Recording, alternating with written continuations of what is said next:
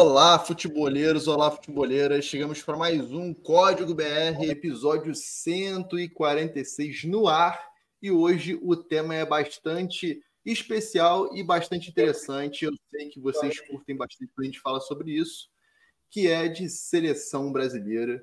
E hoje, ao meu lado aqui para falarmos sobre os diversos assuntos e as diversas possibilidades que essa primeira convocação do Dorival já já está passando para a gente Douglas Batista, e aí, Douglinhas, como está? Quais as expectativas principais para essa primeira lista aí?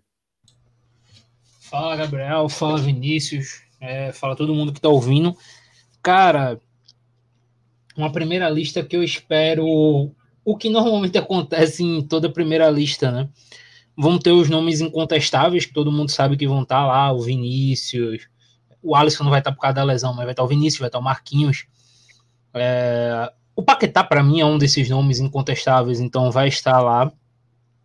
Vai ter os nomes discutíveis e vão ter os caras de confiança do Dorival. Não adianta. Vai ter jogador que trabalhou com ele, que com certeza vai estar nessa convocação, porque já trabalhou com ele, já conhece o método de trabalho dele, o método de treinamento, e isso facilita muito, né? É, o Diniz fez isso, o Tite fez isso. Quem lembra aí da primeira convocação do Tite lá, logo quando chegou, que ele foi amassado, né? Que levou Tyson, levou uma galera aí, um monte de jogador que estava na China, né? Paulinho, Renato Augusto. Então, é, é, comum isso aí. Então, acho que o, o Dorival vai fazer um pouco disso aí, vai, ser, vai ter essa mesclagem. É, eu tô curioso para ver alguns nomes aí, principalmente como é que ele vai desenrolar a defesa do Brasil. Certamente. A gente tem várias incógnitas aqui, né? Mas para debater isso com a gente também está Vinícius Dutra. E aí, Vini, qual a expectativa? Se tem algum nome especial que já vem à sua mente que precisa estar? A gente vai listar um monte aqui, os comentários já estão aqui já bombando também, a gente vai falar bastante. Mas para você, o nome assim que precisa estar de antemão nessa, nessa convocação do Dorival? Fala, Gabriel. Fala, Douglas. É, bom, eu acho que um nome que, que, que para mim vai, vai estar é o Douglas Luiz. Não sei se poderia ser, até porque ele já estava sendo já foi apareceu na, na, última lista com, com, com o Diniz, mas eu acho que, que é um meio campista que eu acho que vai ganhar uma projeção interessante com o Dorival. É, também acho que deveria, deveria ter tido um pouco mais de minutos também na, na, na breve passagem do Fernando Diniz, mas eu concordo muito com o Douglas. Assim, a primeira lista vai ser uma mescla assim de continuidade do que vinha acontecendo, né? Uh, mas com pequenos uh, pequenos nomes ali de confiança do Dorival, né? Então provavelmente quem jogou com ele no São Paulo, né? Vai e, e, não só vai ser convocado, mas também pode ganhar um pouco de projeção dentro do dentro desse ciclo, né? Então eu imagino que que deve que deve ser isso que vai acontecer, é o que geralmente acontece né, em, basicamente todas as seleções e no Brasil não é diferente. É, sem dúvida, e para começar, eu acho que antes de a gente adentrar realmente aos temas específicos, vamos dar aqui a moral para quem está comentando aqui no, no, nos comentários do YouTube. É, e a gente começa aqui com o da Silva, que pergunta, né, por que ainda Renan Lodge e Emerson Real continuam sendo lembrados pela CBF, é, Tuta e Iago não são sequer lembrados. Murilo poderia jogar de lateral esquerdo? São várias perguntas numa só. E assim, de antemão, é, a, gente vai a gente vai dividir em bloco, né, para vocês entenderem também, é, por posições de linha, né? Não vamos falar de goleiro, porque assim, só o Alisson vai ser ausência, né? E aí o Ederson estará, enfim, o Everton provavelmente vai estar também. É, mas vamos dividir por posições e a gente vai falando dessas variáveis aí. Mas assim, essa pergunta do Murilo, jogador de lateral esquerdo, não está nos destaques. E aí, se um de vocês quiser responder, eu particularmente acho impossível. Impossível, não tem como. É... Murilo vem para zagueiro e levando em conta os jogadores que estão disponíveis, ele vem para provavelmente brigar por posição. Tu tem o Gabriel Magalhães ali, que é um zagueiro talentoso, não acho o Gabriel uma temeridade, acho um zagueiro talentoso, mas que é muito pendente ao erro, né? Ele é um cara muito que ele tá bem, do nada ele tem algum pequeno vacilo, principalmente lances mais corporais, mas é um bom zagueiro. E aí o Murilo vem numa ascendente muito boa, então é um cara que teoricamente briga pela vaga, já que o outro canhoto, Beraldo, é muito novo ainda, ainda tá pegando o seu espaço no PSG, tá jogando de lateral esquerdo, né? Nesse momento, já que o PSG tá sem lateral esquerdo, ele tá jogando improvisado na lateral. Então, eu acho que o Murilo ele vem para brigar por vaga pelo lado esquerdo da seleção, né? Como zagueiro titular pelo lado esquerdo.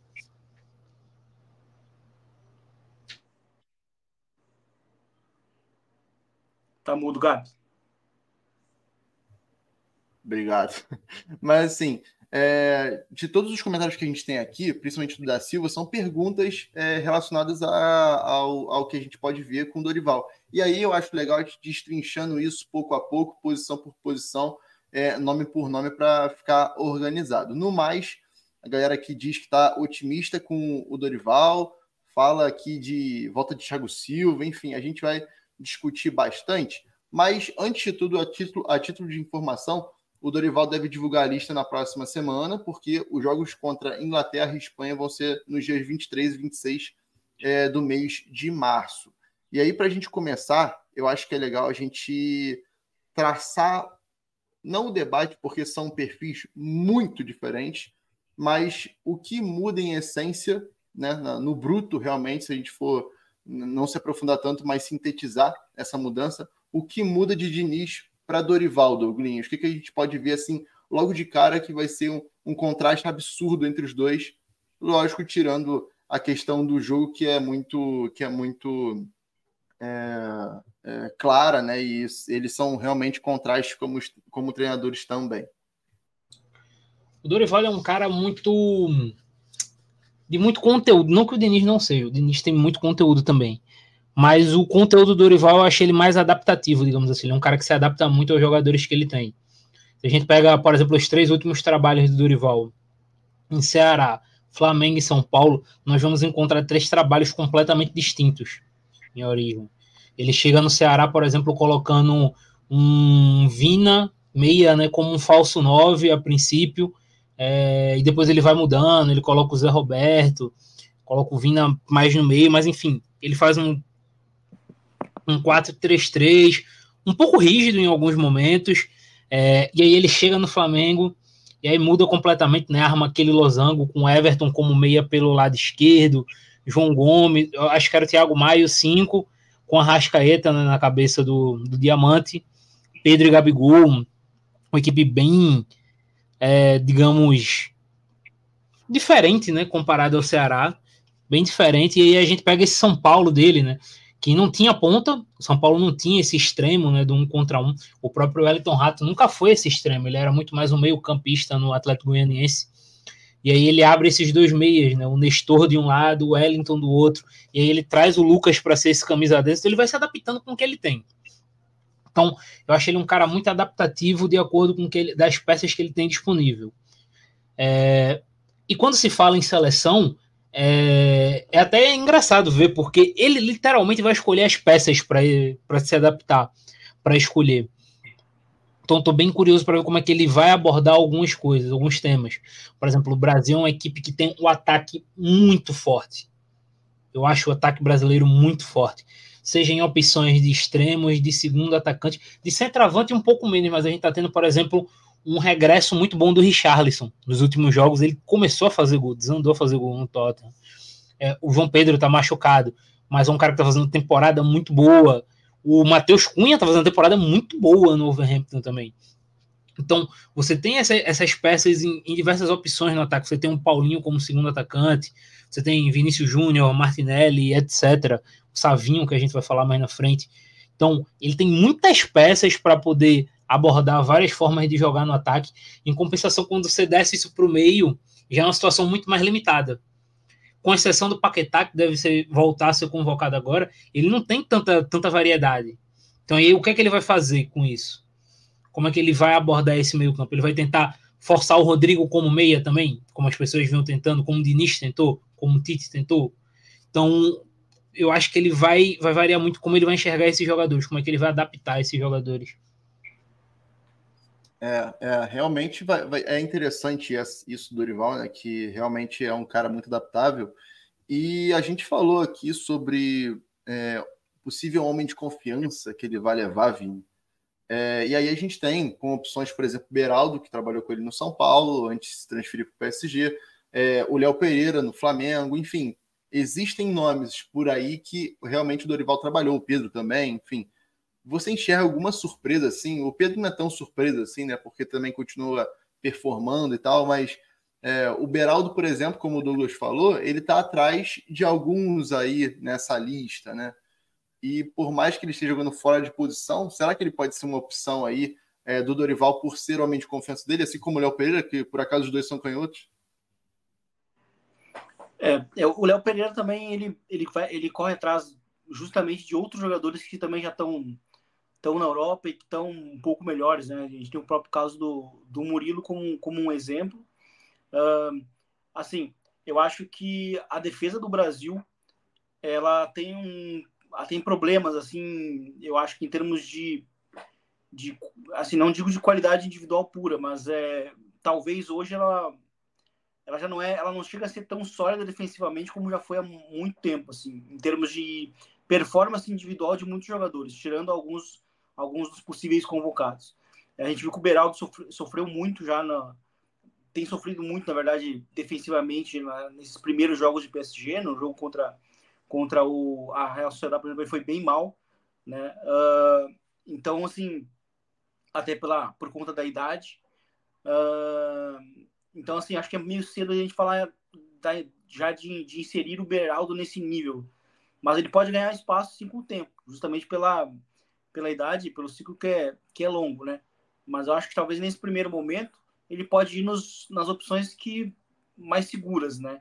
Então, o Marquinhos pela, pela, pela experiência, né? Embora também é um zagueiro que está oscilando muito, né? E inclusive dentro de uh, de questões em que ele é muito bom com a bola, por exemplo, ele tem falhado nos jogos grandes quando pressionado. E, enfim, é um jogador que também mentalmente precisa dar uma, uma resposta é um, um tipo de nível. Uh, mas o, o, trunfo do Dorival, como até o Douglas citou e que eu ia citar também, é a questão de se adaptar. Os trabalhos dele são diferentes se a gente for olhar até lá atrás, Santos, né? Enfim, depois o Inter, depois que não teve tanto tempo, mas se a gente olha, os trabalhos dele são diferentes, assim, em termos de características da equipe. E, e para mim, e, né? E, e para mim, essa capacidade dele se adaptar também conversa com uma outra, um outro ponto do Dorival, que é a direção de campo dele, que é muito boa. Eu acho que no Flamengo, inclusive, uh, ficou bem evidente isso, porque o, no título da, na campanha do título do Flamengo, é, ele, ele foi sempre se ajustando ao longo dos durante os jogos, né? Os times davam, ah, os times buscavam desativar o Flamengo, ele conseguia dar respostas dentro do campo, com uma alteração, com uma com uma mudada de, de posição de um outro jogador durante o jogo. Então, eu acho que isso para um um nível de seleção uh, é muito importante, porque é, as competições que ele, vão, que ele vai ter, Copa América, Copa do Mundo, são, são um tiro curto. Então, assim, não necessariamente você precisa ter um chegar com um time é, já com cara de time, de, né, de, entre aspas, clube. Como, por exemplo, outras seleções já chegaram. A Alemanha, em 2018, chegou jogando um padrão clube, sabe? Tudo automatizado, certinho. Chegou na Copa, caiu na fase de grupos. Ah, então, assim, eu acho que é, a Copa, Copa do Mundo, né? O mundo de seleções, na verdade, eu acho que muitas vezes se pede muito essa, essa adaptabilidade, né? Essa questão de se adaptar bem e ter uma boa direção de campo. E isso vai ajudar muito o Dorival. Então, por isso que às vezes, mesmo que a gente, mesmo que a gente fale assim de jogador que possa ter trabalhado com ele, tipo Beraldo, uh, a gente não sabe se, por exemplo, ele indo mal em um jogo específico, uma mudança ali, talvez, sei lá, Léo Pereira chutando, ou Murilo entrando na zaga, não vai servir melhor para a ideia dele. Então acho que isso é até um pouco mais é um pouco difícil de, de tentar a gente prever ou esboçar justamente por isso. Porque eu acho que vai depender muito de contexto e de, de, de que tipo de resposta ele pode ter na hora. É, sem dúvida. E assim, eu acho que legal para a gente abrir aqui a nossa discussão com os zagueiros, né? a gente falou bastante dos zagueiros aqui. O Guilherme fala dos quatro que ele escolheria: Thiago Silva, Beraldo, Bremer e Murilo. E aí, a partir disso, vamos aos zagueiros, que a gente trata já pelos três canhotos, né? A gente falou bastante do Beraldo aqui, é, do Léo Pereira a gente acabou de mencionar, mas eu queria começar falando do Murilo, Douglas, porque o Murilo vem se destacando muito na Premier League, apesar da, da campanha abaixo do Nottingham Forest. Ele foi eleito, se não me engano, três vezes o jogador do mês do clube.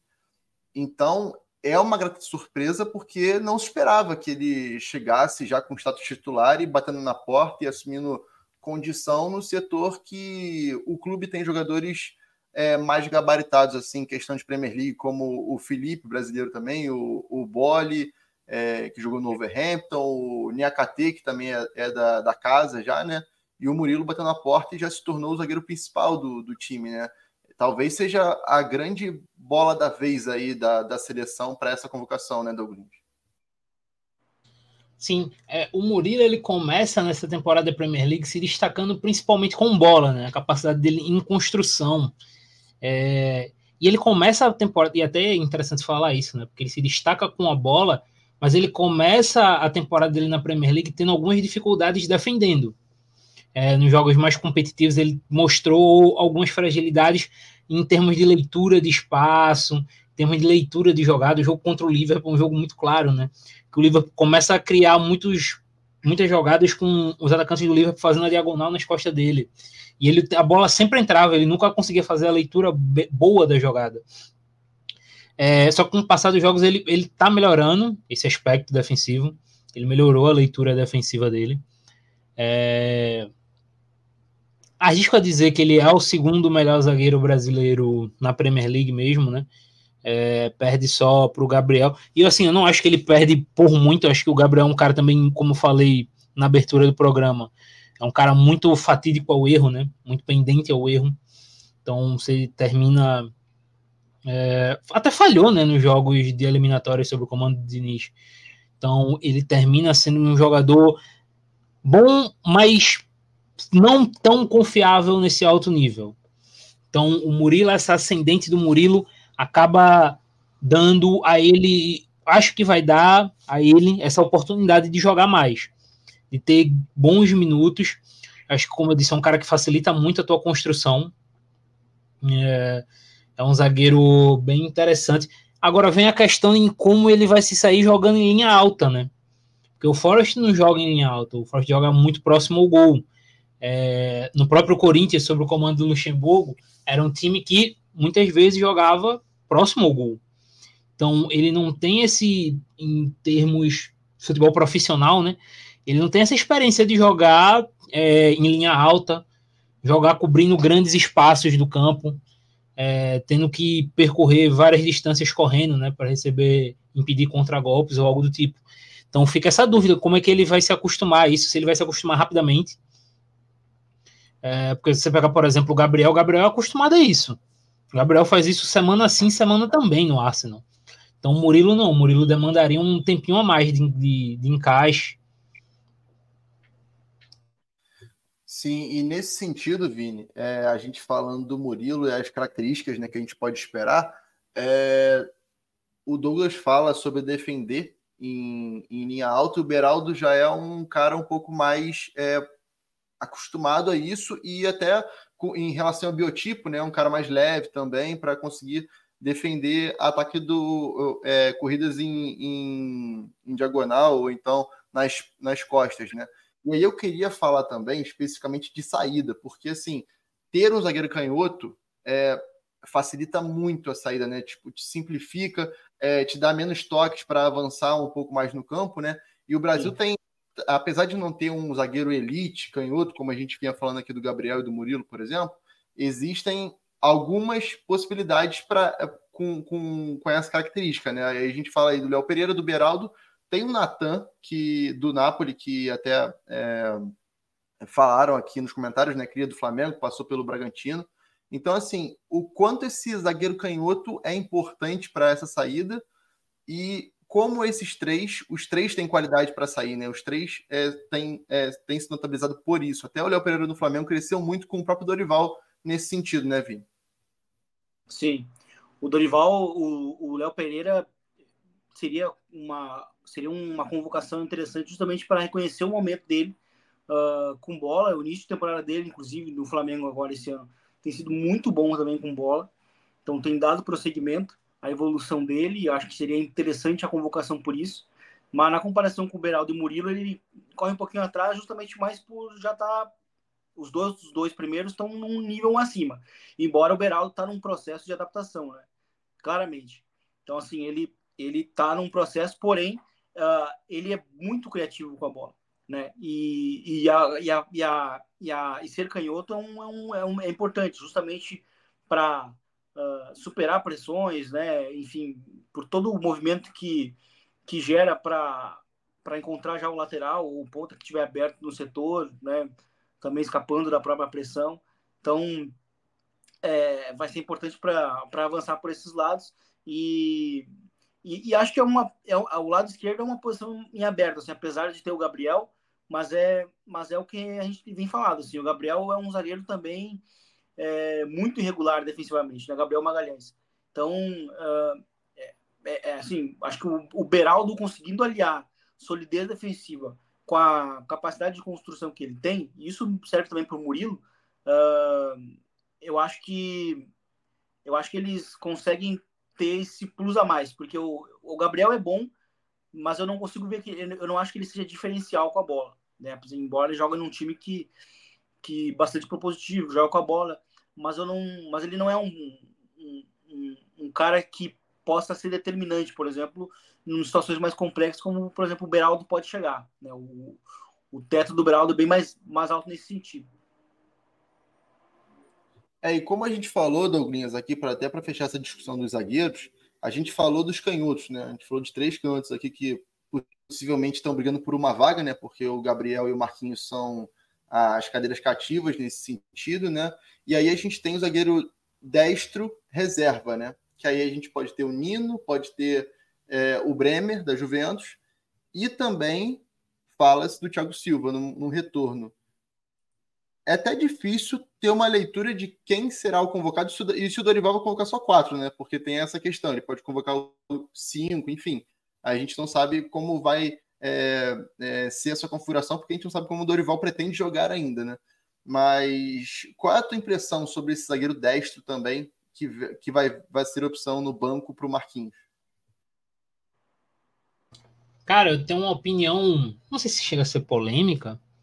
É, para mim, temporada passada, essa não, o melhor zagueiro brasileiro destro na Europa foi o Danilo, lateral.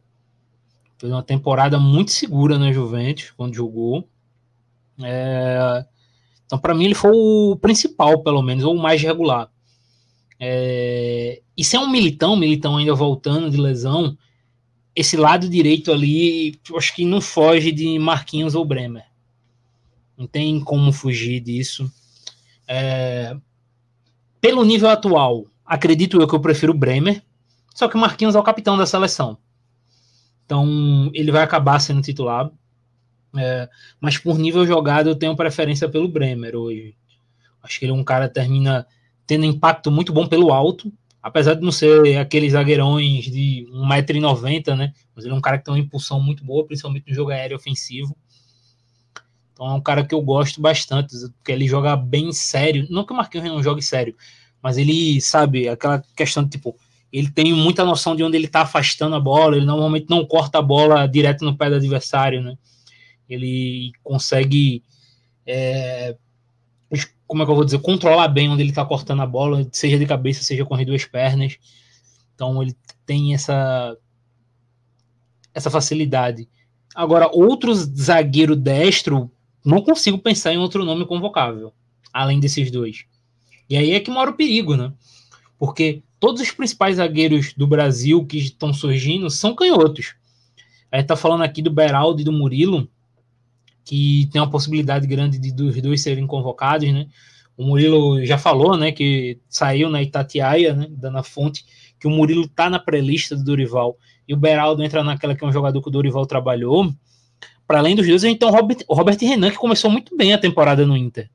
Também é um cara novo, canhoto, capacidade muito boa de construir com a bola no pé, e que vai para a Europa também, né? Ele vai terminar essa temporada no Inter e vai para a Europa. Ele não foi para a Europa porque ele não pode, né?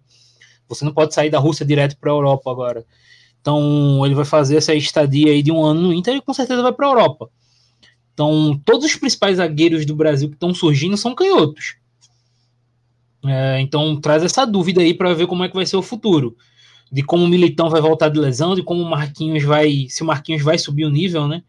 É, e do próprio Bremer. Porque todos os principais jovens jogam do outro lado. Foi até uma boa lembrança sua, o Danilo, porque ele ele joga na Juventus na maioria das vezes como, como zagueiro, né? Por mais que ele esteja às vezes na escalação inicial como, como lateral, ele não sobe tanto, né? Muitas vezes vai ser o terceiro zagueiro na saída, né? E aí eu queria fazer uma dinâmica rapidinha com vocês que eu quero fazer em todas as posições que a gente passar. A gente falou sobre o que a gente fecha aqui que deve ser a nossa convocação. Então a gente pode fechar aqui que é, Marquinhos, Gabriel Magalhães, o Bremer e o Murilo, certo? Seria essa o nosso esse nosso quarteto de, de zaga nessa convocação, não é isso, senhores? É isso? Bom, então eu, a, a, dinâmica é a seguinte. E aí eu quero que vocês falem rápido. Qual nome que, que vocês acham, assim, uma questão de aposta mesmo, tá? Que devo entrar no radar da seleção esse ano ainda. O Douglas falou do Robert Hernan, imagino que seja a aposta dele. É, se não for, pode falar também, Douglas. Mas a tua, Vini, se você tem alguma aposta de um zagueiro que a gente não citou aqui, ou que a gente citou superficialmente, que tem de entrar no, no radar de seleção é o Robert Renan é uma boa aposta, realmente. E e esse justamente assim numa emergência poderia sim jogar de lateral esquerdo, né? Mas entra também muito na, naquela questão de lateral de lateral de, de poucos zagueiros destros que a gente tem, né? Então acho que seria Robert Renan pela pela falta de tô tentando lembrar aqui porque o Léo Pereira a gente já citou. Acho que seria seria realmente. É, não tem problema a gente ter unanimidade aqui, não. Tá tudo certo.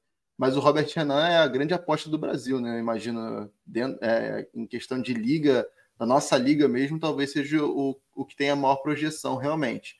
Mas agora passando para a lateral, que aí eu acho que é um tema que a gente tem bastante a falar, porque não são tantas as opções, e aí eu acho que é isso que, que geralmente gera bastante de, é, do, do debate.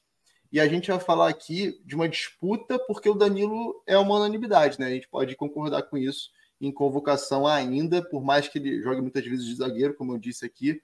É, inicialmente ele deve ser esse lateral. E aí a gente pode até ver um padrão que a gente viu que o Dorival fez com o Rafinha no São Paulo, né? Que é o Danilo fazendo esse terceiro homem de saída pelo lado direito. Mas eu queria falar com vocês sobre a projeção do reserva. E a gente tem Ian Couto, né, que talvez seja o dos nomes aí o que está em melhor fase em ascensão na temporada com o Girona. O Emerson Royal, que oscila muito ainda, né, não conseguiu se encontrar é, e, e, ser o titular realmente do Tottenham. E o Wanderson, que vinha até bem no Mônaco, se machucou, vai ficar mais duas semanas fora. E se voltar para a convocação, se for convocado, ele chega em cima, assim, é, é, na questão física. A pergunta dos três aí, e aí eu começo contigo, Douglas, é, é mais pensando a longo prazo, não só nessa convocação, tá? Esses três nomes é, te agradam ou você acha que ainda assim é uma defasagem de sele na seleção essa posição? É, o Ian Couto, por mais que possa voltar ao City, também ainda não é o nome pronto para isso, enfim. Cara, o Ian Couto ele termina sendo o melhor dessas opções, pelo que ele tem jogado. Só que o Ian ele tem um, tem um fator que é preponderante, né? Que é. No Girona ele é um ala. Ele jogou a temporada, está jogando a temporada, todos os principais jogos dele é como um ala. Ele joga extremamente espetado, é, extremamente avançado. No jogo Elite, né, no principal jogo do Girona na temporada que ele atuou como lateral, que foi como contra o Real Madrid, assim, ele tomou um banho do Vinícius. Ele é um cara extremamente talentoso ofensivamente falando, um cara que tem uma chegada muito boa. Em compensação, defensivamente, ele deixa muito a desejar. Muito mesmo. É... A gente pode pegar novamente o exemplo dessa última data FIFA, né? Que ele teve um enfrentamento com o Luiz Dias no, no jogo Brasil e Colômbia. Então, ele, ele tomou um atraso muito grande do Dias. É, defensivamente, ele é um jogador que não, sabe, sofre muito. Então, fica esse, esse alerta ligado com relação a ele. Eu gosto do Wanderson também. Acho que é um, um pequeno um tratorzinho, né? O Wanderson ele tem uma facilidade muito grande de chegar na linha de fundo, de atacar as costas da defesa. Mas eu vou falar aqui para vocês que talvez o lateral brasileiro mais é, equilibrado, né? Depois do Danilo, não está disponível porque infelizmente ele teve uma lesão séria, que é o Dodô da Fiorentina. Ele fez uma temporada passada boa na Fiorentina, começou bem essa temporada também, e aí ele teve essa lesão. Porque eu acho que em termos de, de equilíbrio, ele seria o nome ideal para ficar ali na reserva do Danilo. Acho que é um cara que te agrega bem defensivamente, tem uma boa capacidade no duelo um contra um defensivo e ataca bem. Consegue atacar de diversas formas, sabe? Por dentro, às vezes ele pode atacar atacando a linha de fundo, então é um lateral bem equilibrado. É, mas sabe, complicado, cara, avaliar. O Emerson, ele entra no fato de que o Emerson, tal qual o Danilo jogou muito, de, muito não, mas jogou de zagueiro essa temporada, né? No momento de lesões do Tottenham, de suspensões, o Emerson jogou de zagueiro. Então, bem difícil. Eu acho que, pelo que tem feito na temporada, o convocado vai ser o Ian Couto, mas eu deixo essa interrogação, sabe, trazendo de novo o paralelo da carta do Yu-Gi-Oh! com a cartola com a interrogação. Defensivamente, ele sofre muito Pois é, e você tocou num ponto importante, porque assim, se a gente for parar para pensar é, com o que o Dorival possivelmente vai usar com o Danilo nessa saída de três e sendo um lateral que não, não, não vai tanto para o fundo e aí vai deixar isso a cargo do ponta, é, talvez a escolha do Emerson faria sentido justamente por esse aspecto de poder jogar melhor do que o Ian é, atrás, né, defendendo principalmente. É, e aí, Vini, a gente entra num, numa, numa questão de que o Emerson oscila muito. É, recentemente ele teve quatro jogos que ele foi no banco, né? Antes desse jogo contra o Overhampton na última semana que ele foi o titular, mas zero certeza nessa passagem dele ainda na Inglaterra, né, Vini? E aí, a partir disso, é um pouco do espelho do que a gente tem de lateral, né? Não sei se é, a característica só do Emerson sustenta ele como esse reserva do, do Danilo, né? Mas é, em questão geral mesmo, como o Douglas disse, o lateral equilibrado ainda falta nessa seleção. E o Emerson está longe de ser esse lateral equilibrado que a gente esperava que ele fosse, né? Sim, muito irregular. É um... E a questão da lateral direita, ela, ela, é, ela é um problema realmente, né? Um, é um problema meio que similar ao, ao zagueiro da direita, de uma, de uma outra maneira, em termos de profundidade. Né? A gente tem poucos nomes para jogar ali Uh, então a gente, a gente, não tem muitas opções além do, do Danilo como um, um titular e o Ian Couto como uma boa opção, e é, e é uma boa opção, no caso dele, para mudar o segundo tempo, para aparecer no segundo tempo, mas, mas também para ser uma opção mais ofensiva, né? E, e eu, eu acho que ele entra numa, numa questão que a gente vai falar lá na frente, o Ian Couto, que é a questão do Samuel Lino, que ele também joga em uma outra posição do que, do que do que a seleção joga, né? Então, eu acho que isso é um, é um peso importante, porque o, o, o Hirona joga num sistema muito contextual, né? Ele parte como lateral direito, mas com a bola ele, ele joga como, como, um, como um ponta, né? Como um ala. Então, são, é, é, são mecanismos diferentes, né? Que ele, vai, que ele vai encontrar na seleção. E uma outra opção de lateral direito ainda é jovem, que seria o Vinícius Tobias, né? Que também não, não tem um espaço uh, né, para a gente, né, para um, um espaço amostral suficiente para a gente confiar nele já logo para jogar numa seleção, né? Ainda é muito novo, mas é uma opção para o futuro, né? Principalmente se começar a ganhar, começar a ganhar um pouco mais de minutos no futebol profissional.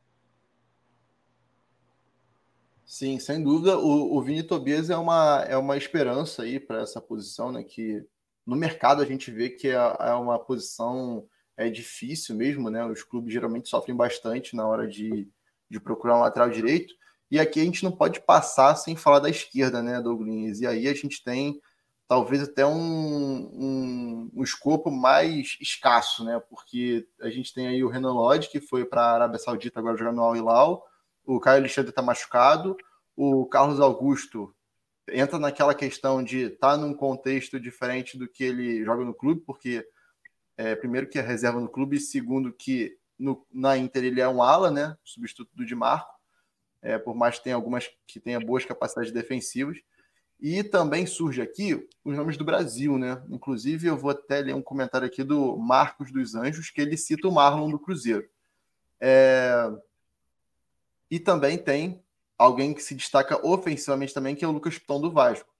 É uma posição que, que tá muito carente, até para até para o titular tá difícil a gente entender quem é o titular. Imagino que ainda vai ser entre Lodge e Carlos Augusto, não vai fugir muito essa convocação. Mas pensando a, a longo prazo, é, existe alguma solução assim que tu veja potencial para assumir esse lado esquerdo e a gente tenha um pouco mais é, de, de opção e, e realmente é, confiança nesse, nessa, nesse lado? Cara, é, primeiramente, a melhor opção tá lesionada, que é o Caio. Caio Henrique, para mim, é disparado o, o, principal, porque ele pode fazer meio que tudo ali, né? Se tu precisar de um cara para chegar na. O que a gente falou do Dodô. Se tu precisar dele chegando na linha de fundo, mesmo não sendo a maior especialidade dele, ele vai chegar. Ele é um cara que pode fazer esse essa saída de três, né? Como ele já fez no Mônaco. Inclusive, em, em dado momento da temporada passada, ele jogou até terceiro zagueiro para valer, né? Numa linha de cinco. Então, é um cara que pode ficar na base da jogada, ajudando na construção. Se tu, se tu pensar que tu tem um cara muito agudo como o Vini, tu pode deixar ele mais na base, né? Criando. É um cara que tem um bom passe longo, um bom, uma boa inversão de jogo. Então, ele termina sendo o lateral mais completo que a gente tem, na minha visão.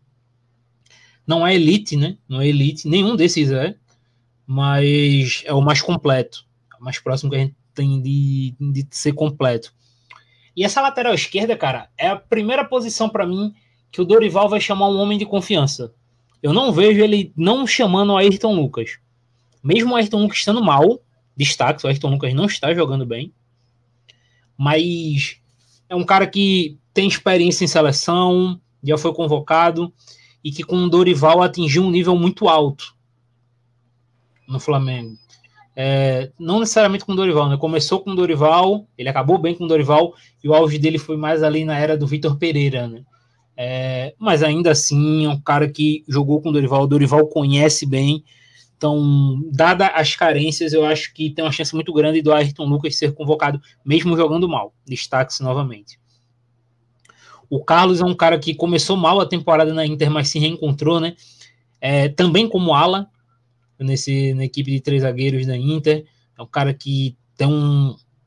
Fisicamente é muito bem, é muito privilegiado, né? O Carlos é muito forte, é um cara que tem uma passada larga, né? Corre muito, uma aceleração muito boa.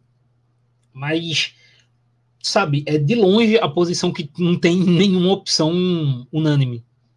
Nenhuma das opções é unânime. Nenhuma. É... Sem o Caio, cara, eu não consigo nem definir aí quem eu colocaria como titular. Acho que por estar tá mais acostumado a fazer mais jogos de alto nível, tá no, no alto nível, é, vai jogar provavelmente umas quartas de final da Liga dos Campeões, deve ser campeão italiano, eu manteria o Carlos. Acho que é a minha, sabe, a minha visão é essa. Mas tá complicado. Falaram aqui do Samuel Lino também, né? Um cara, pô, temporadaça do Lino no, no Atlético de Madrid. Temporadaça, mas o Lino é um ala, né? É o que a gente falou. O Lino, na verdade, é um atacante que no sistema atual de Simeone virou um ala. Então, ele é destro, joga, ele... joga na esquerda, joga na é. esquerda, mas ele é destro, né? Bom lembrar isso. É, então, muito complexa essa questão do Lino na lateral esquerda da seleção. Eu acho que é um cara que, inclusive, merecia convocação, mas não sei se como lateral esquerdo.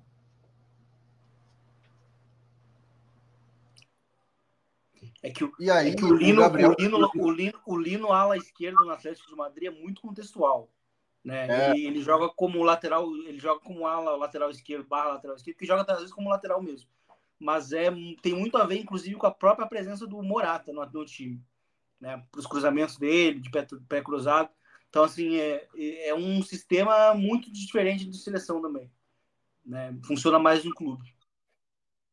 É, é, uma, é, um, é um encaixe que tem que ser muito mais treinado do que a seleção permite, né, Vini? E, e até pode ser pensado, como o Gabriel disse aí, num, numa questão de dar maior liberdade, ter o zagueiro canhoto ali como um resguardo, e o Danilo provavelmente compensando isso do lado direito, pode até ser uma, uma questão de situação de jogo, talvez, né? Mas eu acho que complica muito, justamente pelo Samuel Lino ser destro e ter muito essa as características de ponta, né? Eu imagino muito mais o Dorival convocando como, como um, um extremo, sendo reserva do Vinícius, provavelmente, do que como, como um lateral, né? E aí, é, reforçando a nossa, a nossa a nossa dinâmica de apostinhas, é, eu sei que agora é difícil, tá? Fazer uma aposta aqui de pelo menos eu não vou nem pedir de cada lado porque eu sei que é mais difícil ainda, mas assim, eu queria perguntar a vocês uma aposta de nomes não tão óbvios assim que vocês imaginam que possa estar no, no radar de seleção ainda esse ano.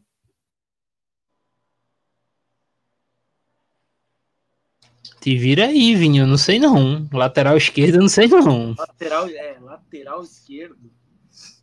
É difícil mesmo. Hein? Pode ser dos dois lados, pode ser dos dois lados. Eu não vou, eu não pedi, do, eu ia pedir um lateral esquerdo e um direito, só que aí eu achei é, judiaria com vocês. Eu vou apostar então no Vinícius Tobias, mas eu acho que não é realisticamente não vai acontecer. Mas tivesse que ser uma aposta pela falta de opções e profundidade, seria ele. Tá bom, tá entregue então. O Douglas se absteve, ok, entendemos por quê. Eles realmente não, não tem.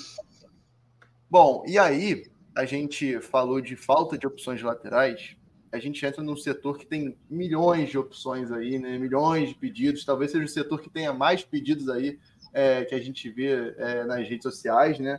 Mas, como a gente vê falando fora do ar, não tem ninguém assim que seja elite, né? Porque o Casemiro já passou um pouco do tempo dele e tal. E aí eu queria começar contigo, Vini, falando do momento do Douglas Luiz e João Gomes na Premier League, né? Que nesse janeiro, o Douglas vem numa, numa constante bem boa desde o início da temporada, é bom dizer, né? Com participação em gols, né? Tanto em assistência quanto em gol, ele é um dos batedores de pênalti do time, enfim. E o João, ele ascendeu realmente nesse mês de janeiro, né? Dezembro para janeiro. E são os dois nomes assim do momento, né? Que todo mundo vem pedindo. E aí eu queria começar justamente com essa dupla, Vini, que se você vê esses dois já nessa primeira lista de convocação do Dorival. Sim, sim, e eu, eu consigo enxergar uma, uma ascensão muito grande no Douglas Luiz. Eu acho que ele é um cara que teve o um reconhecimento dentro da, da própria Inglaterra, dentro da própria Premier League tardio. Uh, é, eu, eu, eu, vejo muito se atribuindo à temporada atual dele, mas ano passado ele já estava jogando muita bola uh, no, no, Aston Villa.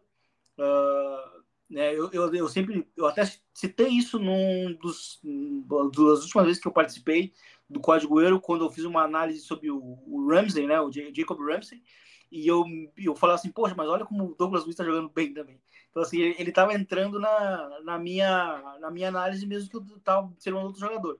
E, eu, e, isso, assim, há, há, mais, há anos já, um ano, né? Então, e eu acho que o reconhecimento dele vem muito mais para agora, né? Então, assim, ele, é ele tem sido um meio-campista muito importante de saída de bola, é um cara para dinamizar a posse e que também tem uma boa chegada nos metros finais para marcar gol.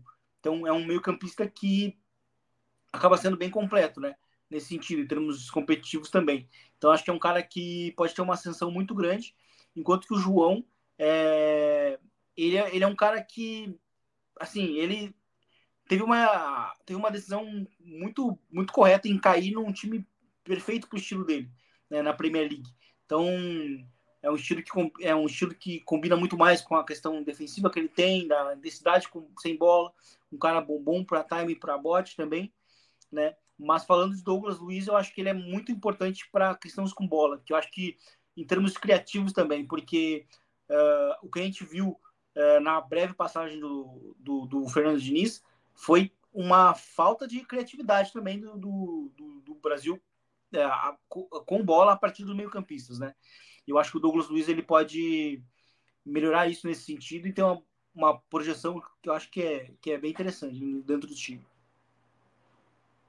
E Douglas, falando de Paquetá, que ficou um bom tempo afastado, não por questões é, de, de, mérito, né? Porque vinha fazendo uma ótima temporada no West Ham até, até a lesão, mas por questões realmente da investigação, né, da, das apostas, enfim. É, e aí eu te pergunto, nesse possível retorno, se talvez seja esse jogador de meio campo mais preparado do Brasil é, nesse momento, né? vendo todas as opções e jogando num contexto que ele tem realmente um, um, grande protagonismo. Tudo bem que não é um time, não é dos maiores times da Inglaterra, mas ainda assim a influência dele no jogo do West Ham é muito grande, né, Douglas? É, antes de começar, só para finalizar o João Gomes, ele entra no que eu falei do Ayrton Lucas, né? Só que o João Gomes jogando em nível mais alto. É, ele é lançado pelo Paulo Souza, mas talvez a ascensão dele para valer no Flamengo foi com o Dorival, né? Quando ele confirma-se como titular, como um, um, dos jogadores daquele tripé defensivo do Flamengo ali, né? É, naquele losango. Então, é um cara que o Dorival já conhece, já sabe o que esperar e que vem numa alta muito grande. Então, para mim, é uma figura carimbada. Ele vai estar tá nessa convocação. Porque eu não vejo um mundo que ele não vai ser convocado. No caso do Paquetá, cara, é, sabe, não tem o que questionar. O Paquetá é titularíssimo na seleção. E assim, titularíssimo em qualquer função que o, que o Dorival quiser. Se o Dorival quiser ele como meia central, ele é titular. Se Dorival quiser ele como um falso ponta pelo lado direito, que se você pega o, o Rodrigo, não, não teve bons jogos, fazendo essa, essa situação de é, aberto pela direita e cortando para dentro, né, para armar o jogo por dentro. O Paquetá pode fazer isso também. É, ele pode jogar mais recuado, como o Tito colocou. Então, assim, onde o Dorival quiser colocar, a forma que o Dorival quiser jogar, o Paquetá ele vai. Eu não vejo ele não se adaptando. Esse time ele é um cara extremamente talentoso. É, um cara que tem uma proteção de bola muito boa, né? Eu, eu, eu, destaco muito isso no Paquetá. A gente fala muito da, da, habilidade dele, ele é um cara extremamente habilidoso, muito técnico com a bola no pé. E às vezes a gente esquece que o Paquetá é muito forte, cara. Ele tem uma capacidade de, de reter a bola de costas com uma facilidade muito grande. Principalmente pensando que ele trabalha, na, é, trabalha assim, na Premier League, né?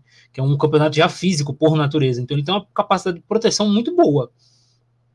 É, então ele termina sendo essa principal opção. Eu não diria nem principal, né? Ele diria que ele é a única opção que o Brasil tem de meio-campista em alto nível. Já que o Rodrigo, você pode botar o Rodrigo, talvez, mas o Rodrigo não é especificamente um meia, né? Ele pode ser transformado nesse meia, mas ele não é. Então, se você for parar para pensar, provavelmente é só o Paquetá. É, então, ele chega, chega para jogar. Tem muito que questionar quanto a isso, não. E agora, Vini, é, como a gente falou dos nomes que estão mais em alta, assim, mais carimbados, né? Eu acho que seria legal também a gente citar os que estão ali correndo por fora, mas que geram algum burburinho, né? Muita gente fala sobre Andrés Pereira, sobre Danilo no, do Nottingham Forest, é, enfim, são nomes que estão é, num nível de enfrentamento grande, que é a Premier League, né? estão performando com certa regularidade, principalmente o Andrés, no, no Furran do Marco Silva, né? E são nomes que, em questão de meritocracia, talvez estejam à frente de um Casemiro, por exemplo, assim, na hora de ser chamado para a seleção. É lógico que existem outros, vários aspectos na hora de você é, tomar uma decisão sobre uma convocação. O Casemiro, a gente não precisa nem dizer do, de tudo que ele tem é, que ele construiu até então, de toda a importância que ele tem em relação a líder de grupo, enfim, e também o que ele pode dar em campo. Às vezes ele não está dando no United, mas ele consegue, é, vai conseguir é, performar bem na seleção. Né? Existem esses casos de jogadores de confiança e o Casemiro pode vir a ser. Mas puramente em meritocracia, o Andrés, pelo menos, ele corre ali pedindo certa passagem, né, Vini?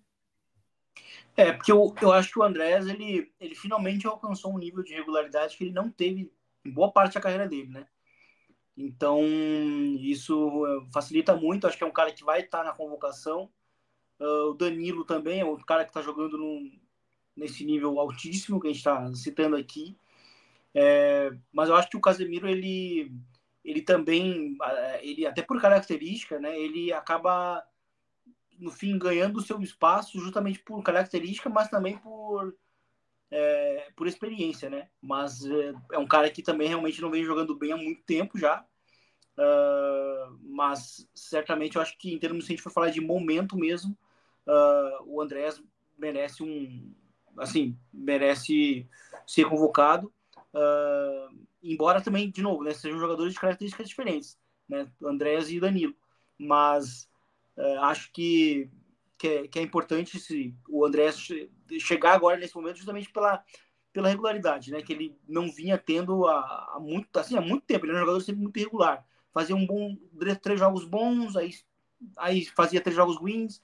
E eu acho que agora, num, de uns bons tempos para cá, ele talvez vive seu melhor momento assim em termos de, de linha, né, contínua.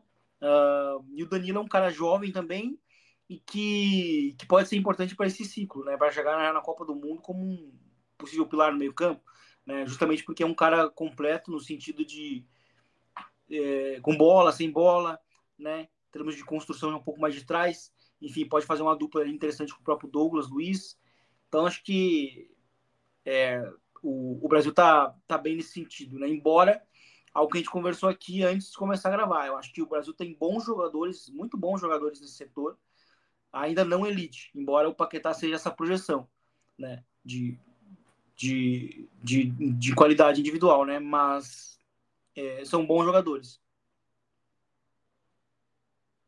Sobre o Danilo, aí... eu queria até pegar aqui um ponto que se o Dorival opta, por exemplo, em jogar com losango, como ele fez no Flamengo, com essa ideia de dois atacantes e um, um 10 ali, digamos, caras como o Danilo, caras como o João Gomes são vitais para isso funcionar.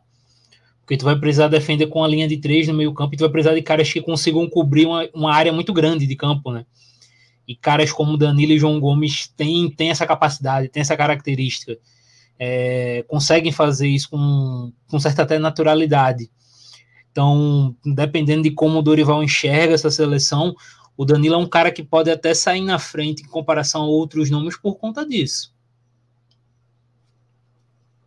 Sim, sem dúvida. É, são é, características muito é, é, específicas de cada um, né? Como o Douglas citou, o João Gomes e o Danilo são privilegiados nesse sentido, né? Na, na parte física também. E aí, Douglas, eu queria é, trazer você para a parte da discussão que a gente fala de contexto Brasil, né? Que a gente viu que os nomes do Veiga e do Zé Rafael estariam numa suposta pré-lista de 35 nomes do Dorival, né?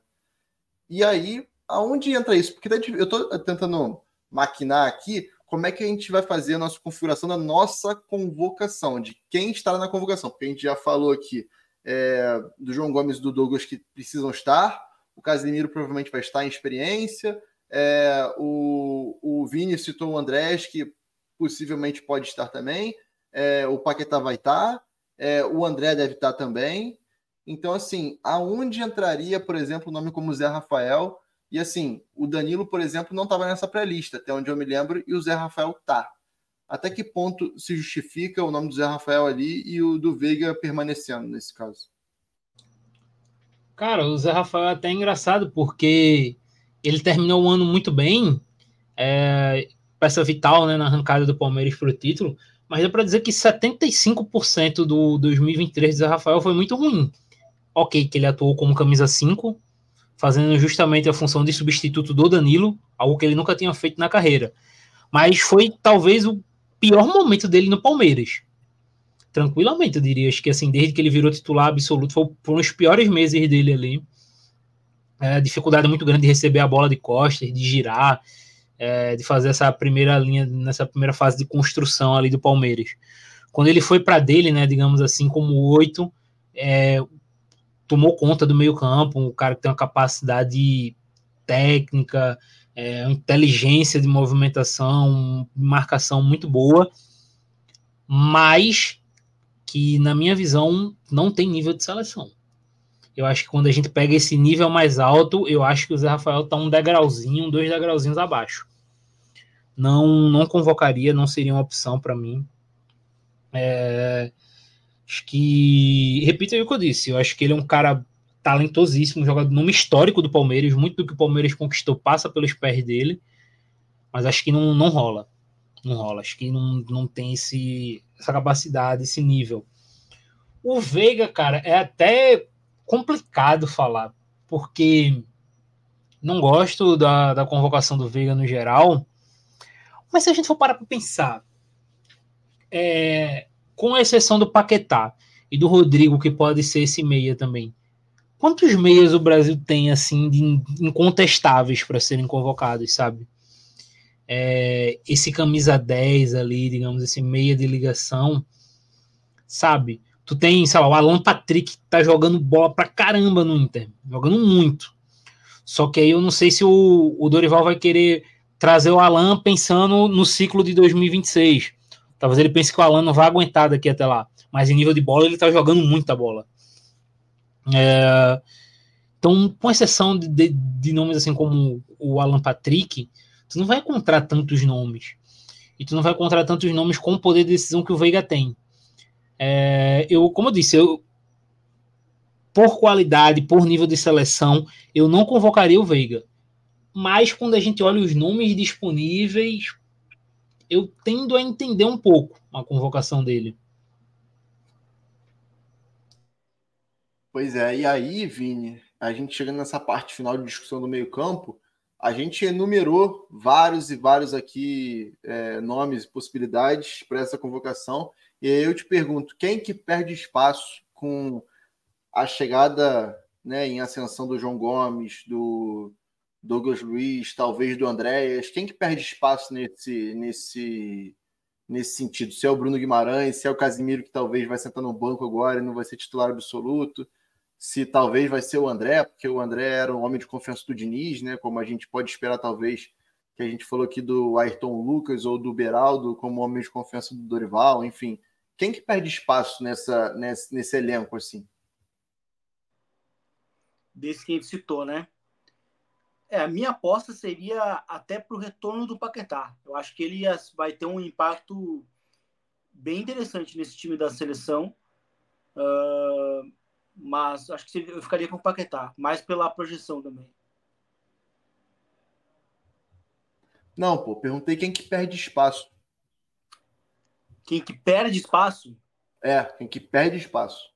Quem que perde, eu acho que seria o André, no caso. Eu acho que André, que se a gente for imaginar, no caso, pensando no, na lógica do Douglas, da questão do, da, da chegada do Danilo, eu acho que o Danilo tem assim algumas coisas a mais que o, que o André ainda não não não tem. Acho que fisicamente é um cara que não tá lá ainda. Uh, e se a gente for imaginar, ainda por, por, por coerência, né, na, nessa ascensão do Douglas, eu acho que ele perderia espaço para esses dois jogadores, ou para um desses dois ele perderia. Ainda mais com o retorno do Paquetá, que pode que é, que, que é mais versátil, né? Pode jogar como meio-campista, pode jogar como o, o meia mais avançado. Então, assim, para ele entrar, alguém teria ainda que sair. Eu acho que talvez o, o André ou até mesmo o próprio Casemiro, né? Que não está bem. E você, Douglas, segue com o relator aí? Casemiro, André, Bruno Guimarães? É, o Bruno ele tem a situação de que ele realmente vem muito mal pela seleção, né? Ele não. E, e assim, muito mal se a gente pega até era Tite. A Copa do Mundo do Bruno não é boa. A Copa do Mundo do Bruno não é boa.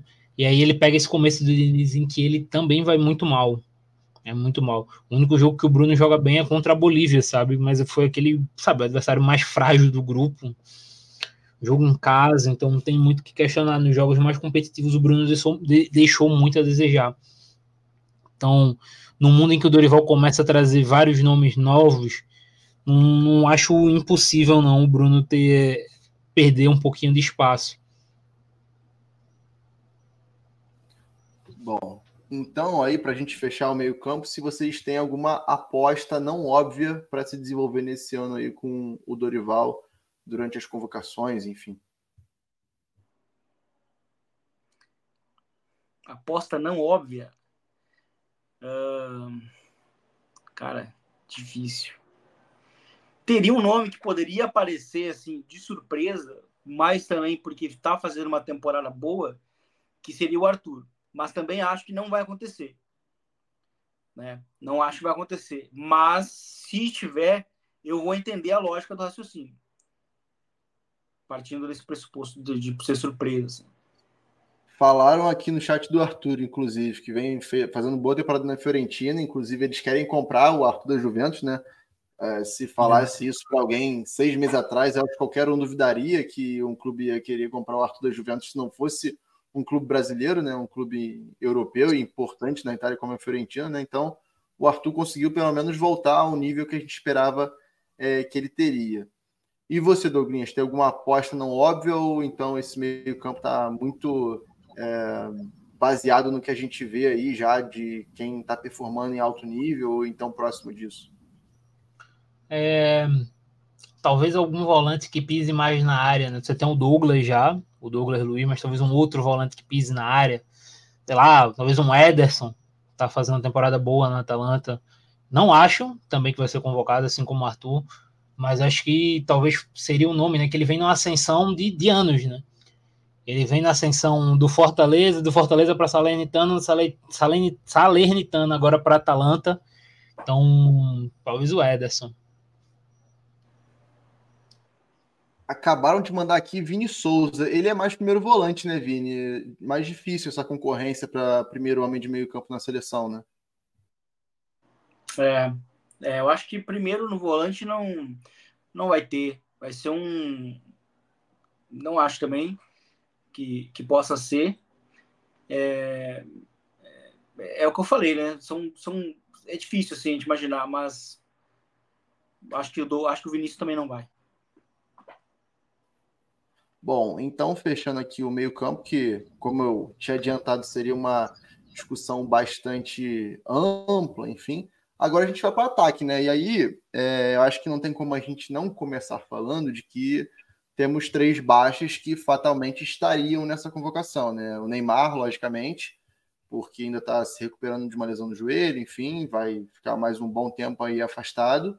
E aí, dois nomes que surpreenderam bastante. O João Pedro, nem tanto, porque ele vem fazendo uma, uma curva é, crescente na carreira, né? Desde que ele chega no Watford, enfim, ele vai bem na, na Championship, e com o Deserbe ele cresceu muito essa temporada, né? Acabou que ele se machucou e, como o Dorival já informou, ele não vai poder estar na convocação. E o Matheus Cunha, que sim teve uma virada de chave muito grande, né, Douglas, nessa temporada. É, ele que vinha decepcionando até, até ali o, nos meses de setembro, o início dele não foi tão bom assim. Ele desanda realmente a, a empilhar mais gol estatística é, do, do, do meio ali para a temporada, né? E aí seria certamente duas opções para nove nessa seleção, né? Sim, totalmente. É... E no caso dos dois, eles até são bem versáteis, né? Eles podem jogar em dupla, por exemplo, pode jogar com a dupla. É, então, o próprio João Pedro chegou a jogar como um meia né, no Watford. Então, são caras que trazem também uma certa versatilidade, versatilidade para a seleção. É, e aí é, são ausências bem sentidas, né, principalmente do João Pedro, principalmente quando tu pensa que, por exemplo, talvez o teu principal nove, o outro ali na Europa, que seria o Gabriel Jesus, vem mal, né? A temporada do Gabriel Jesus bem abaixo. Uh, então você termina olhando para essa questão do centroavante com dois nomes. O Hendrick, obviamente, o Hendrick vai estar nessa convocação, tem muito que questionar. E vejam só, é, a retomada do Richarlison o Richarlison, ele se recupera. Os últimos três meses, dois meses e meio do Richarlison no Tottenham são de alto nível. É, Nove o... gols em, nos últimos 12 jogos e quatro gols em sete jogos em 2024. Então, assim, impressionante. O, não vou saber falar o nome do grego, né? É, o Lorenzo né? É, tá sabe, aproveitando muito bem essa principal característica do Richarlison, que é o quê? A capacidade dele em atacar a última linha, né, do desmarque para chegar próximo ao gol, é, recebendo muito, principalmente esses cruzamentos nas costas dos defensores, né? Então, ele tem essa capacidade, ele é muito bom nisso. É um cara muito bom fisicamente, né? os atributos físicos do Richarlison são muito bons. Ele é um cara muito grande, ele tem uma passada muito larga, ele é rápido, né? Para a altura que tem, para o tamanho que tem jogador de força. Então, ele consegue explorar essas principais características do Richarlison. É, então, acho que não tem como fugir desses dois. Agora, agora, entrando no que a gente falou novamente do jogadores que o Dorival já trabalhou, que ele, conhe que ele conhece, que a gente já falou do Beraldo, a gente já falou do João Gomes, já falou do Ayrton Lucas, O Pedro. É o cara que a melhor fase do Pedro no Brasil foi sob o comando do Dorival.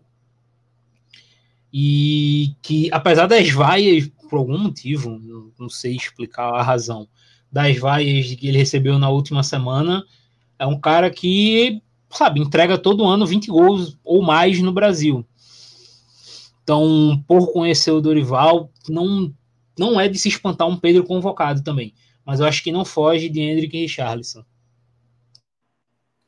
Pois é, essa posição de nove, querendo ou não, tem. Criou-se ali, a gente reclamava, até no último ciclo a gente tinha essa, essa questão né, de não ter é, uma grande. É, é, um grande leque de opção, né? E hoje em dia a gente já falou aqui de Richardson em boa fase, o Pedro, que é um homem de confiança do Dorival, e o Dorival certamente tem a plena capacidade de potencializar ele na seleção. É, o Hendrick, que é a figura, né? João Pedro, Matheus Cunha, enfim. Vários nomes. O Thiago também, esse corre muito por fora, muito por fora. Eu acho que é muito mais para a próxima temporada, quando ele der o salto para um, uma equipe maior, né? Para uma liga maior. Mas o próprio Thiago, revelado no Cruzeiro, né? Que está na, na Bélgica. O cara que vai bater 30 gols na temporada, né? Tem 26 gols. Está em fevereiro. É um cara que logo, logo aí ele vai dar esse salto aí para um, uma liga mais competitiva e aí, fatalmente, ele vai ser a opção em algum momento. Já deu, fechou com o Brentford, vai ser reforço do Brentford no meio do ano. Para a próxima temporada jogar a Premier League. Cara dele, né? É atacante de Premier League mesmo. É, e é outro nome aí que talvez entre ali nas, nas nossas apostas dos não óbvios para integrar a seleção em algum momento. E agora, Vini, é, a gente falando mais de extremo, que também é uma posição bastante importante, é, a gente tem o Samuel Lino, que a gente chegou até a mencionar aqui que, enfim, circulou que o nome dele estaria como lateral esquerdo na pré-lista. E o Savinho, que hoje fez dois gols pelo Girona, já alcança é, mais 10 participações na temporada, são 14 e 27 jogos de La Liga, eu acho. 27 a 28 jogos, não tenho certeza agora de um ou outro. Mas é bastante, né? Porque é mais de meia participação por jogo e é um jogador que vem se desenvolvendo muito, tanto é que deve voltar ao City realmente na próxima temporada e ser treinado pelo Guardiola, né? Então, outras duas opções que estão aí correndo bastante para estar tá no grupo já nessa primeira convocação, né, Vi? É, eu acho que o Savinho vai estar assim com, com quase certeza, assim, porque a temporada dele a temporada dele obriga a estar, né? Tem, tem uns jogadores que se que se obrigam a, a, estarem, a serem convocados. E, e o Savinho com o Savinho é diferente, assim, sabe?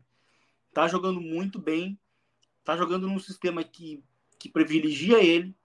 Uh, no início da temporada até falei, pô, ele tá jogando num sistema que, assim, para ele, assim, é importante para já, ser, quem sabe, reserva do City no ano que vem, ou no outro ano, no caso, né? Seria em 2025, 2025, né? 2024, 2025. E no fim, não, ele, ele ele já, ele já explodiu já agora em 2024. Uh, e, e, quem sabe assim, ele já pode ter número, já pode ter uma minutagem muito alta, assim, sabe, jogando no, no City desde o início, desde que chegar, sabe, justamente pela qualidade pura que ele, que ele, que ele tem. Eu acho que quando ele já surgiu no Brasil, ele já, já a gente já viu que já era um jogador diferente, né, claramente diferente.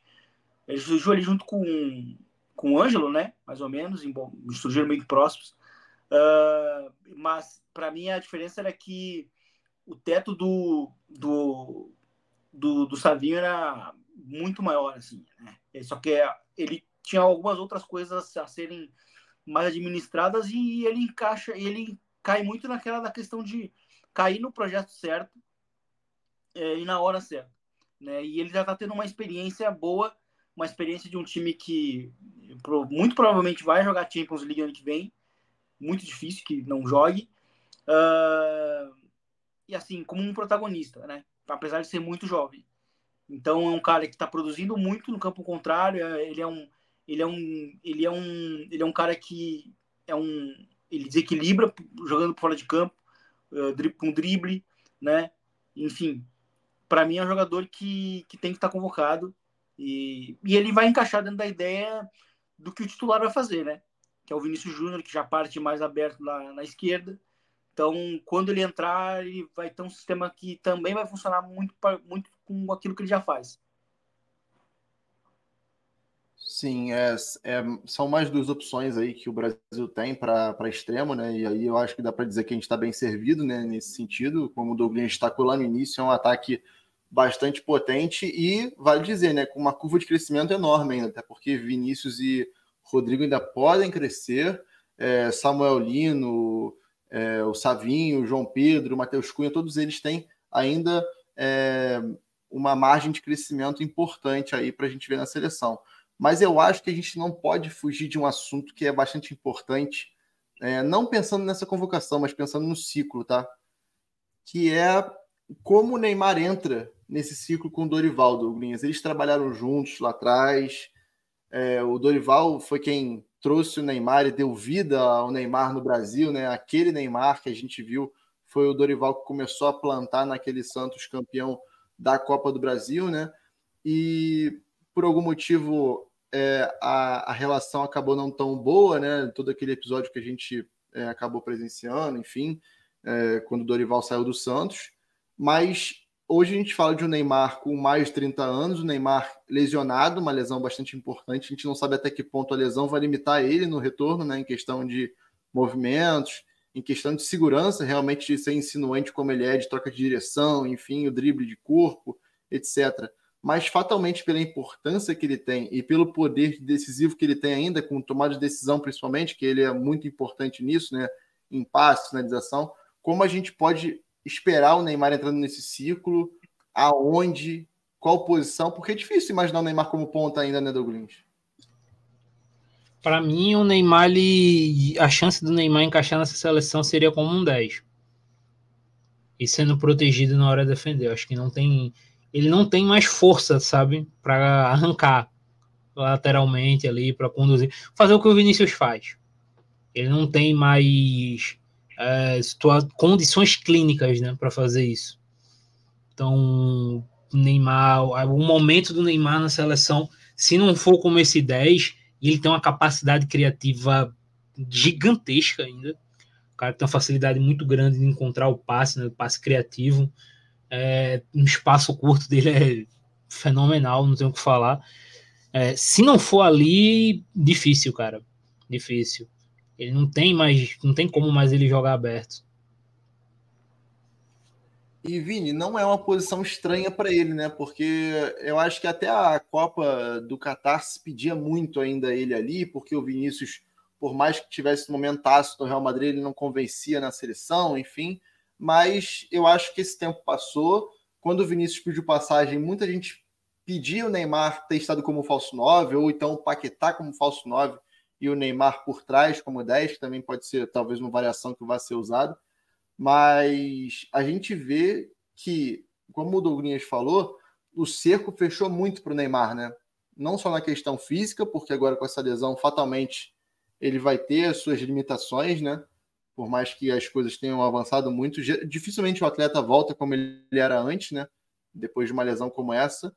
É, mas é uma questão de importância da seleção, né? O Neymar ainda assim é um líder dentro da seleção, é um líder técnico, principalmente, né? Toda uma geração é, viu é, o Neymar jogando. A gente vê, por exemplo, o Rodrigo é, sempre fala que viu o Neymar jogando, enfim, cresceu vendo o Neymar jogando. Então isso é muito representativo ainda. Mas para além disso, né? a interação do Neymar no campo. É difícil a gente pensar no Brasil defendendo completamente bem, tendo o Neymar ali, né? A gente fatalmente vai defender com 8 e não com 9, como talvez se esperasse, né? E aí entra talvez o Paquetá nessa equação, né, Vini? Como é que o, o Dorival pretende usar esse, o Paquetá justamente por essa versatilidade? A gente vê, por exemplo, um West Ham muito móvel hoje, né? Que é, por muitas vezes o Boa é o falso 9, mas é, em várias ocasiões, o Paquetá vai ser esse cara que vai sobrar um pouco mais à frente para receber de costas, proteger nessa capacidade que ele tem, igual o Douglas falou, e pifar o Kudos passando, o próprio Boa, enfim. Essa equação liga o Neymar ao Paquetá querendo ou não, né, Vini? Sim, e, e na verdade, assim, eu acho que os jogadores que jogam ao redor do Neymar uh, encaixam muito com o atual Neymar. Porque o Neymar, ponta, ele já não existe há muito tempo. Tanto que no PSG a gente via sempre ele jogando já mais por dentro, na época do Tuchel, né? O Tuchel já criou um sistema para ele jogar muito por dentro. E quem jogava por fora, muitas das vezes, era o próprio Mbappé, né? Ou até mesmo o Di Maria. Então, uh, o Neymar jogava ali naquele quadrado, vamos dizer assim, por dentro, para organizar o time, né? Justamente porque ele já não tinha mais esse jogo de correria, de, de conduzir, de, né? Mas ele se tornou mais um jogador cerebral. E eu acho que ele encaixa muito com peças como o Vinícius Júnior, como o Rodrigo, como o Hendrick, como o Richarlison, como o, o Paquetá, que são jogadores que, que podem oferecer recebendo passe do Neymar. Eu acho que é aí que o Neymar pode crescer bastante, sem ele ter que ser uma, uma super presença, né?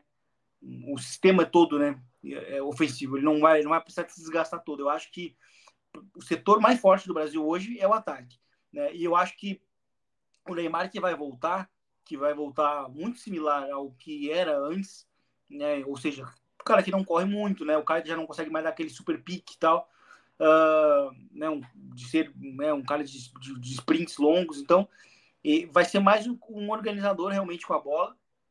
E eu acho que ele encaixa muito com quem ele vai ter ao redor no ataque, que são os jogadores que eu acabei citando. Sim, sem dúvida vai ser algo importante para o Dorival é, trabalhar né, esse encaixe do Neymar. E agora, eu acho que como a gente chegou ao fim de, das principais discussões aqui, né? eu acho que nada mais justo do que a gente montar a nossa convocação, né? Porque, assim, a gente não tem aqui nenhuma arte, não sei o quê, né? Não deu tempo de fazer, porque todo mundo aqui trabalha bastante, né? Mas por que, que a gente não monta aqui uma convocação rapidinho, né? Os 23 aqui que a gente convocaria, embasado no tudo que a gente falou aqui. É, começando pelos goleiros. Fatalmente o Ederson tá, né? Nessa convocação. E aí o Everton do Palmeiras, por exemplo, né? é, deve, deve estar também. E aí o terceiro goleiro, quem que vocês imaginam? Bento, Lucas Perry? Bento. É o Bento. Não tem outro. Bom, então fechamos com Ederson, Everton e Bento. E aí, zagueiros, a gente falou de Marquinhos e Gabriel Magalhães como unanimidades, o Bremer também pelo momento atual e o Murilo, né? Fechamos assim os quatro, né? Sim. Sim. Bom, Agora os laterais, Danilo seria o lateral direito, né? O Carlos Augusto pela esquerda. E quais seriam os outros dois?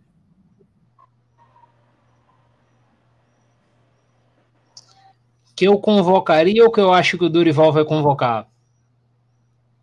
Que você convocaria. Convocação Futre, convocação código BR. Ian Caramba, o lado esquerdo é complicado, boy.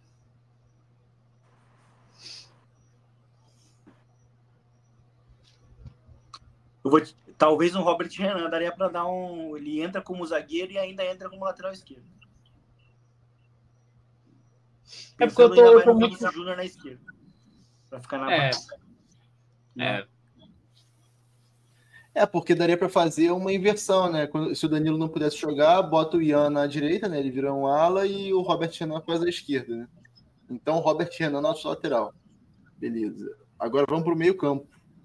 Agora que entra aquelas, né? A gente tem que começar a fazer conta aqui, porque já foram três goleiros, é, quatro laterais, quatro zagueiros, onze, né? Então a gente tem aí mais mais 12 vagas. Como é que vocês querem dividir entre ataque ou querem fazer o ataque primeiro para a gente saber a limitação de vaga para o meio, enfim? Pode fechar, sei lá, 6-6. É. Tá, beleza. Para organizar então 6-6, admitindo que o Dorival vai no 4-3-3, hein? É, então vamos o quê? De Casemiro, Douglas Luiz, João Gomes. Esses estão, né? Os três. E aí faltariam três aí. Falou de Danilo, falou de Andrés Pereira, falou de. Paquetá, Paquetá tá. Paquetá, quatro. Faltam duas aí. Danilo, Andrés Pereira, tem Veiga, tem Bruno Guimarães. Andrés. E Bruno Guimarães. É. Então Danilo e Andrés fora nesse caso. Não, o Danilo é e Veiga. Convocação, é a nossa convocação, não é a convocação do Dorival, é a nossa, é que a gente convocaria. Ah, a minha eu tiro o Bruno e levo o Danilo.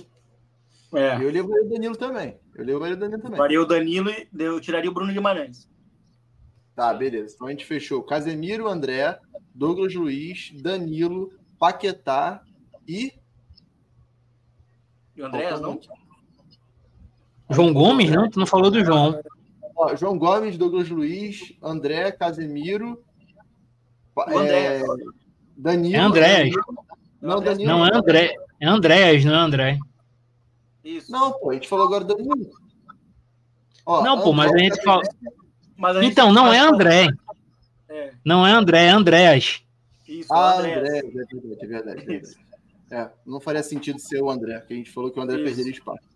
Então, Casemiro, Douglas Luiz, João Gomes, Andréas, Danilo e Paquetá. Tá.